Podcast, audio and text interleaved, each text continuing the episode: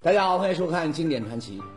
现如今呢，不少人都相信一句话啊：男人有钱就变坏，女人变坏就有钱。哎，可要宏宇说呀，这话呢，就算不能完全否认，那至少也是以偏概全，太绝对。啊，有很多的大老板，那钱多的花不完，可也没有花天酒地、纸醉金迷的过日子。相反呢，有了钱之后，人家是更好的发展了自己的兴趣和爱好，在别的领域呢，也做出了一番成就。哎。那就拿咱们中国的地产大王王石来说啊，他就有个爱好，什么呢？爬山，啊，在五十二岁那年呢，王石成功的登上了珠穆朗玛峰，成为这座世界最高峰年纪最大的中国登顶者。据说呀，王总他还计划着今后要爬完全球所有八千米以上的高峰。还有，美国的亿万富翁福瑟特。在七十多岁的时候呢，愣是一个人驾驶着热气球完成了环球飞行，创造了新的世界纪录。所以说，有钱未必是坏事啊，看你往哪用。不管怎么说，两位富翁啊，一个爱上山，一个爱上天，都挺了不起。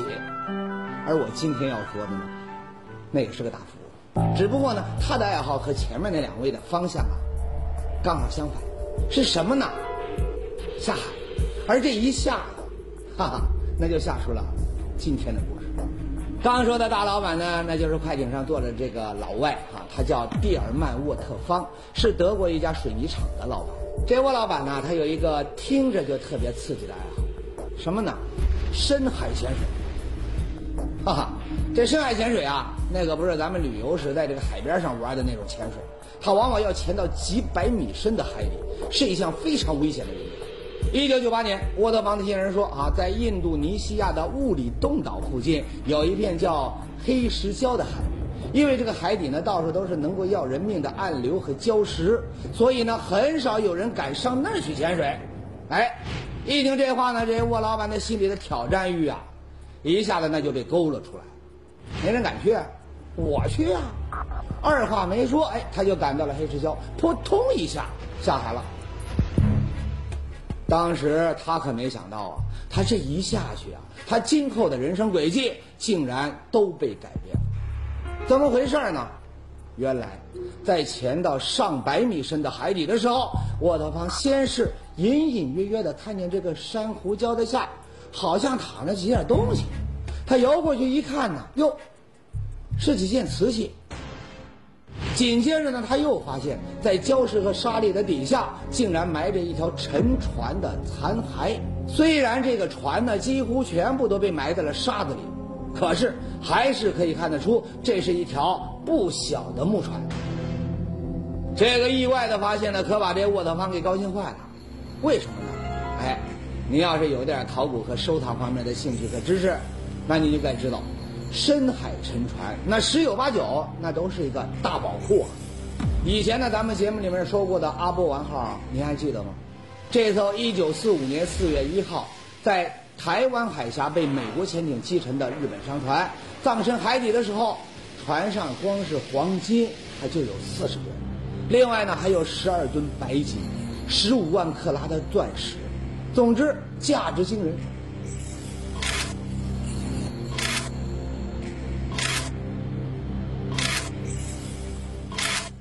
可话又说回来，阿波丸号上的这笔巨额财富，相对于所有深海沉船里的宝藏来说，那却连九牛一毛它都谈不上。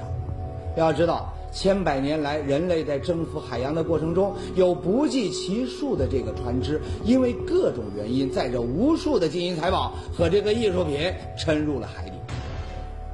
据联合国教科文组织推算。全世界如今沉睡在海底的这个沉船残骸大概有三百万艘。假如把这些沉船里的这个宝藏全部都给打捞上来的话，那总价值将达到几兆亿美元。几兆亿美元是个什么概念呢？这么说吧，美国、中国、日本这三个大国一年的 GDP 你加起来，差不多也就是这个数，吓人吧？哎。这么大的一笔的这个无主宝藏，那打主意的人那自然少不了。多年来，各路探险家、投资商，还有考古学家，那都费尽了心思啊，要寻找和打捞这些深藏在海底的宝藏。前不久热映的 3D 版《泰坦尼克号》，那想必不少观众都去看了。哎，片子一看头，啊，为了找到泰坦尼克号，寻宝人那又是潜艇，又是水下机器人，可以说是下足了本钱呐。可他们之所以肯不惜血本，那就是因为一旦找到这样一条沉船，你甭说这点本钱了，今后八辈子的花销那都挣回来了。我说到这儿，那肯定有人要说了。那也不是所有的沉船里都有宝藏吧？哎，没错。如果光是发现一条沉船，沃特方呢他还不至于这么高兴。更重要的是，下水前沃老板还听当地的向导呢说起过一件事儿。什么事儿呢？原来雾里洞岛流传的这么一件事儿，说是几年前呐，当地呢有个渔民在黑石礁海底采海参的时候。无意当中，他就捞到了几件精美的瓷器。上岸之后呢，他就把这些瓷器呢卖给了一个古董商。没想到，古董商不仅高价买下了瓷器，还另外开出了大价钱，让渔民带他去发现瓷器的地方。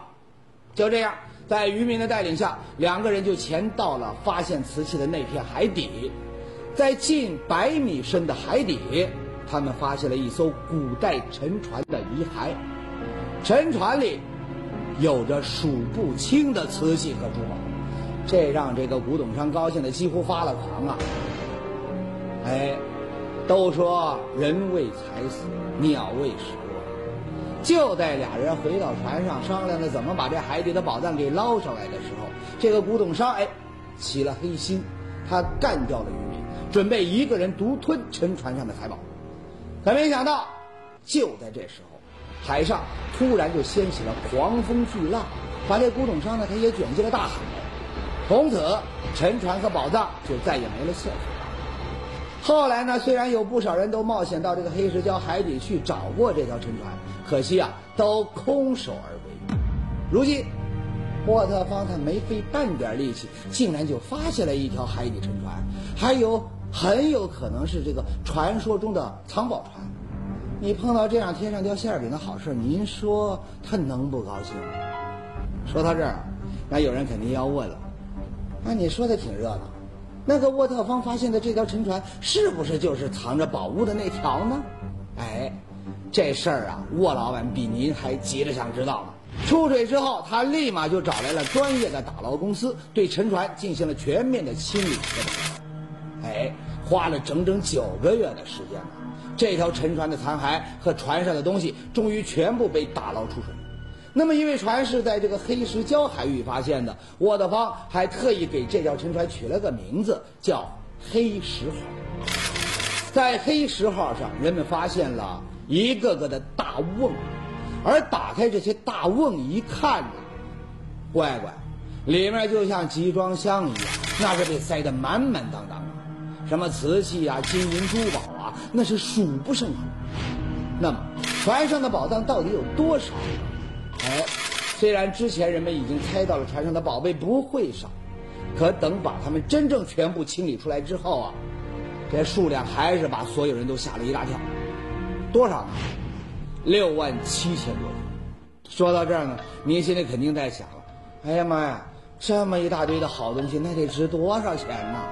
哎，这个呀，还真没法算。因为里面的很多宝贝呢，人们从前见都没见过。黑石号的宝藏里最多的那就是瓷器，啊，就说这几件青瓷镂空熏盒吧，啊，这样的器型，人们呢还是第一次发现。还有这个奇特的玩意儿，啊，不知道您看明白了没有？这呀，那是世界上最早的吸杯，杯子外面呢有根吸管，那是直通到杯心。更绝的是，杯心里呢还别具匠心的做了个小乌龟，把这小孔呢给盖了起来。这种既美观又实用的这个巧妙设计，在以前出土的古代瓷器里，那也是从来没有过的。除了瓷器，黑石号上呢还有别的不少好东西，啊，比如这个八棱胡人金杯，高十公分，重一斤二两，杯子上的人物那是栩栩如生。从材料到工艺都称得上是一件绝世珍宝。好了，宝物那就不一件件的给您介绍了啊，要不然到天亮他也说不完。反正啊，按当时媒体的这个说法，就这个黑石号上的这批宝藏，那绝对是人类上百年海底探宝活动当中收获最丰富的一次。当然，咱普通人关心的是这些宝贝值多少钱，而考古学家关心的却是这些东西的历史文化价值。所以，现在呢，问题就来了：如此之多的奇珍异宝，它们到底是哪来的呢？又是什么原因让他们在海底下沉睡了这么多年？也说到一九九八年，德国人沃特方在印尼物理洞岛的黑石号沉船上发现了一批古代的宝藏。消息一出，那是震惊了整个考古界。哎，黑石号宝藏之所以让世人惊叹不已，它不光是因为它们数量多，更重要的是这些文物里啊，有不少甚至改写了历史。就拿这三件青花瓷来说，看着呢虽然和别的这个古代青花瓷没什么大的差别，可您不知道，他们那可是改变了中国青花瓷的生产历史。三件完整的青花瓷，这个发现啊，如果从陶瓷史这个角度来讲啊，应该说是划时代的发现。青花瓷可能很多人都很熟悉哈，过去呢都认为是元青花、明青花，中国烧造青花瓷的历史啊，追溯到唐代应该是没有什么问题。原来啊，通过检测发现，这三件青花瓷那是唐朝生产的，而之前人们一直都认为中国特有的青花瓷那是在宋末元初的时候才开始出现的，一下子中国生产青花瓷的历史那是提前了整整好几百年呐。这东西的价值，那您想想得有多大吧？再说了，元代的青花瓷因为存世稀少，那都已经是价值连城了。好，比如说这个罐子，但凡懂点收藏的观众，那肯定都看过。没错，它就是元代的青花瓷罐“鬼谷子下山”。二零零五年的这件瓷器在伦敦，那可是拍出了两亿三千万人民币的高价。那您再想想。那几件绝无仅有的唐代青花瓷，该值多少钱？哎，不对，啊，您瞧我这人还是忒俗啊！说着说着呢，又扯到钱上来了，哈哈，不好意思，咱题归正传，还是接着说这个黑石号宝藏的由来。沃特方对中国文物那是外行，所以呢，宝物清理完之后呢，他就请来了一批中国最顶尖的考古学家来帮着查这个黑石号宝藏的由来。您说一条船上，它怎么会有如此之多的珍宝呢？哎，一开始啊，有专家他就提出了这么一个猜测，说这个黑石号宝船可能和一个人有关，谁呢？说出来呢，大家都知道，郑和。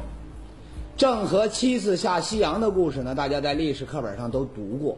公元一四零五年到一四三三年，明朝的三宝太监。郑和在明成祖朱棣的派遣下，率领一支由二百四十多艘海船、两万多名士兵和船员组成的船队，从苏州出发，穿越马六甲海峡，横穿印度洋，途经三十多个国家和地区，直达西亚和非洲东海岸，成就了人类历史上最伟大的一次远洋航行。那么，说这个黑石号和郑和的船队有关系，那又有什么证据呢？哎，专家说话那可不会是瞎猜。第一，从路线上看，郑和船队的航线恰恰就打印尼物理洞岛，它也就是发现黑石号的这个地方经过。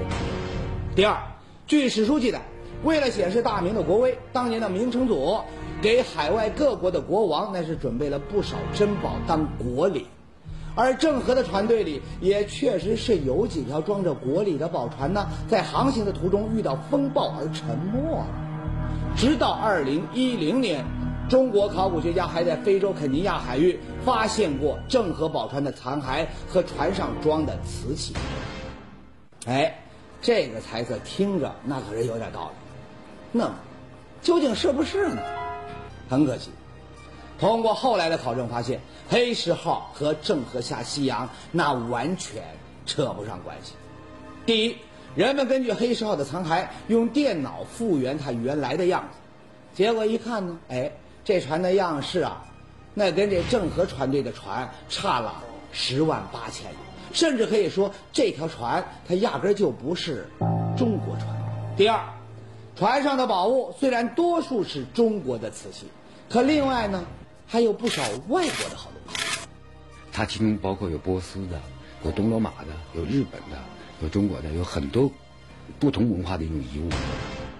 您说这个明成祖朱棣，他总不会拿别人的东西当国礼去送给海外各国的国王吧？所以，专家确定，这个黑石号跟郑和和明朝啊都没关系。那么，它究竟是哪朝哪代的呢？哎，在一个青瓷碗的背面，他们发现了线索，碗底上清楚刻着“宝历二年七月十六日”几个字。宝历，那是唐朝第二十一个皇帝唐敬宗李湛的年号。而船上所有的瓷器，后来经过考证，那都是唐朝的东西。也就是说，黑石号是唐朝的时候的一条外国商船。我们知道，唐朝那是中国历史上最开放的朝代，进进出出的那外国船那多了去了。那么，要弄清这个黑石号的底细，接下来又该往哪儿查呢？哎，就在专家们犯愁的时候，有一样东西的出现，却让考古学家的眼前一亮，又有了新的线索。什么呢？一面镜子。我是，呃，见到这批实物比较早的这个人之一。当时呢，他们随便给我拿出这个铜镜看的时候啊，当时我眼睛当时一亮，因为他当时有一个枚镜子啊，在中国经过这么几十年的考古发掘，啊，甚至包括博物馆的藏品，从来没有见过的。有人要说了，说一面镜子能够看出什么线索来呢？哎，这可不是一面普通的镜子，而是多年来考古学家们只闻其名不见其物的江心镜。这种铜镜啊，当年那可是杨贵妃专用的。它的性质是贡镜，啊，它是专门为皇家定定制的镜子。据《旧唐书》里记载。当年呢，唐玄宗把杨玉环娶进宫之后呢，为了讨家人欢心，这宫外国外进贡了点什么好东西啊？那都是先往这杨贵妃这儿送。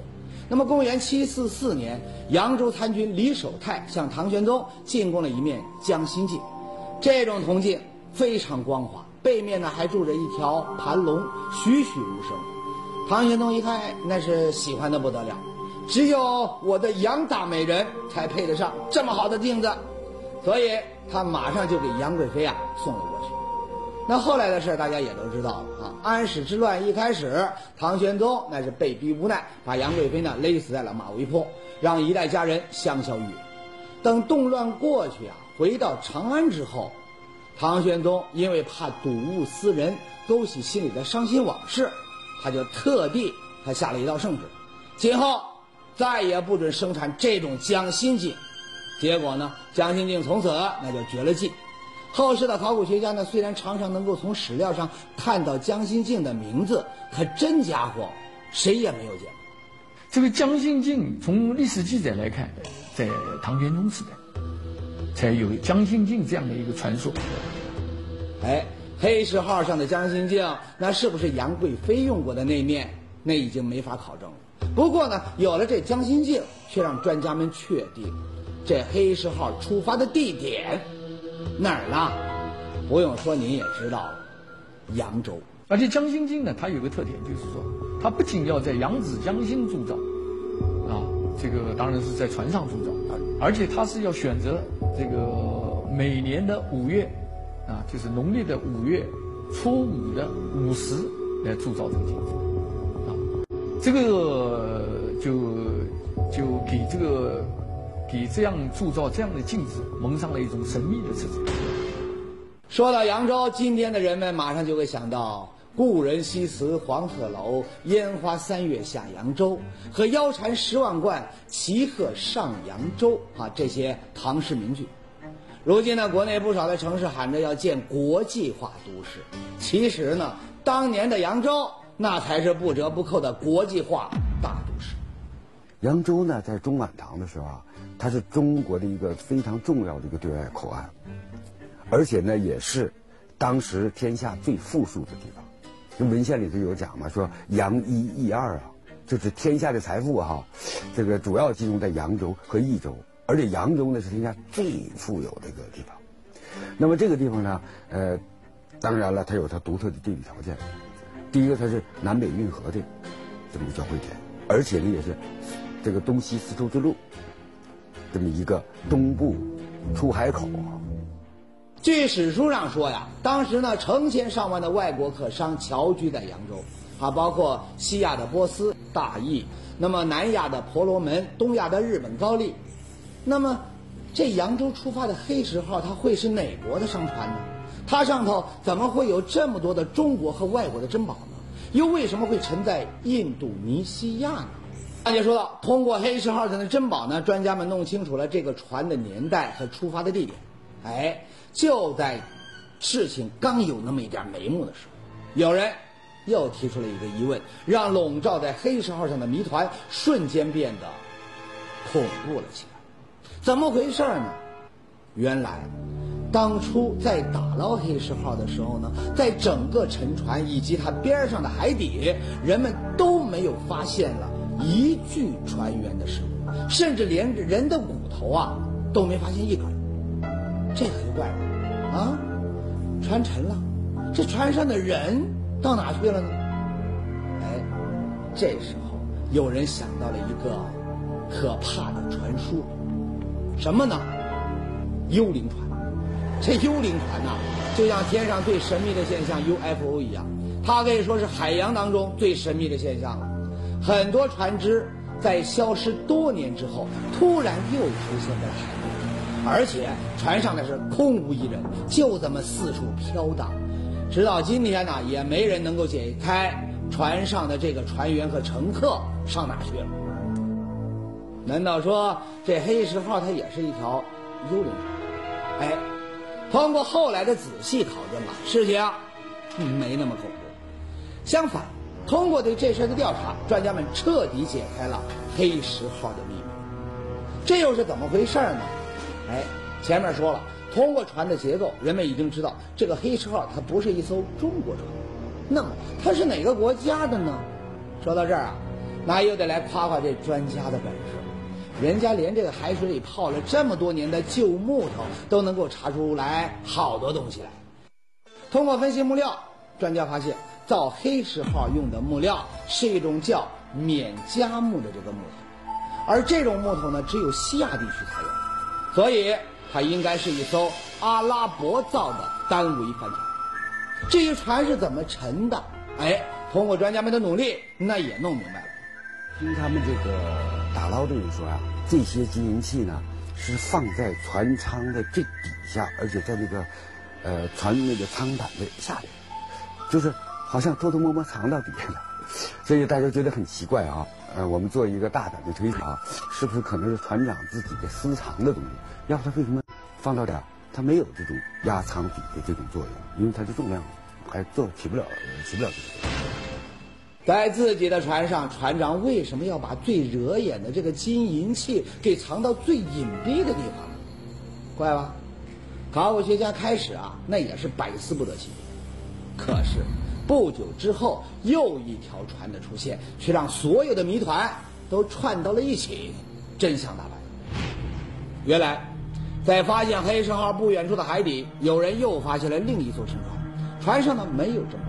但是却发现了一些别的东西，这些东西一般人呢都那都不认识，可这专家却清楚，它是海盗用来追踪船只的导航仪。哎，一看到这些东西，专家们心里有底儿了，黑石号的秘密总算是搞清楚了。怎么回事呢？根据前面说到的种种线索呀，专家们演绎出了一个这样的故事。那是唐朝的肃宗年间，有一艘来自阿拉伯的商船，远航万里来到了东亚。一路上呢，船上的商人在沿途各个地方买了不少当地的珍宝，最后传到了中国的扬州。在扬州，商人们不光是买了大量中国最好的瓷器，甚至呢还不知道从哪淘到了最珍贵的江心镜。哎，这时候啊。这个黑石号就开始沿着东海南下，准备乘着季风风势满载而归，一路开回阿拉伯了。可没想到，当船开到今天印度尼西亚物理冻岛黑石礁海域的时候，哎，不幸的事情发生了。什么呢？船长发现自己被一条海盗船给跟上了。当时呢，印尼这地方啊，就跟咱们今天的索马里似的，啊，那可是这个海盗们发财的最好地方。为什么这么说呢？咱们来看看地图，印尼是当时世界上最发达的两个地方，中国和西亚往来的必经之路。这可以讲是当时全地球最大的财富运输线。哎，有商船，有财宝，这海盗呢也就多。黑石号就很不走运，让海盗盯上了。为了不让最值钱的金银落到这个海盗手里，趁着海盗还没动手，船长在情急之下就先让人呐把这个金银珠宝都藏到了船舱的甲板下面，然后呢想加快速度逃脱海盗的魔爪。可惜的是，海盗最后还是上了船。一番激战之后，船员们那是死的死，被抓的被抓。残忍的海盗呢，还把所有的船员都押到了海盗船上，准备把两条船一起开回老巢。谁知道呢？就在这个时候，海上突然起了大风暴，把黑石号和海盗船全部吹翻，葬身海底。直到一九九八年才被沃特方发现。哎，这才有了黑石号上那种种诡异的现象。故事到这儿呢。就说完了。今天你要想看这个黑石号和船上的宝物，那得去新加坡。为什么呢？原来，二零零五年，新加坡的圣淘沙机构以将近一亿美元的天价，把黑石号沉船连同上面所有的珍宝一起从这个沃特方那儿给买了下来。如今。这些精美绝伦的宝物正静静地躺在新加坡艺术博物馆的展厅里，供世界各国的游人欣赏。这几年呢，索马里的海盗又闹得沸沸扬扬，幸好有中国海军的军舰护航，咱们国家的商船呢没出啥大事儿。可惜啊，黑石号当年没有这样的保护，不然。如此之多的珍宝，也不用在黑暗的海底沉睡这么多年，到今天才和我们见面了。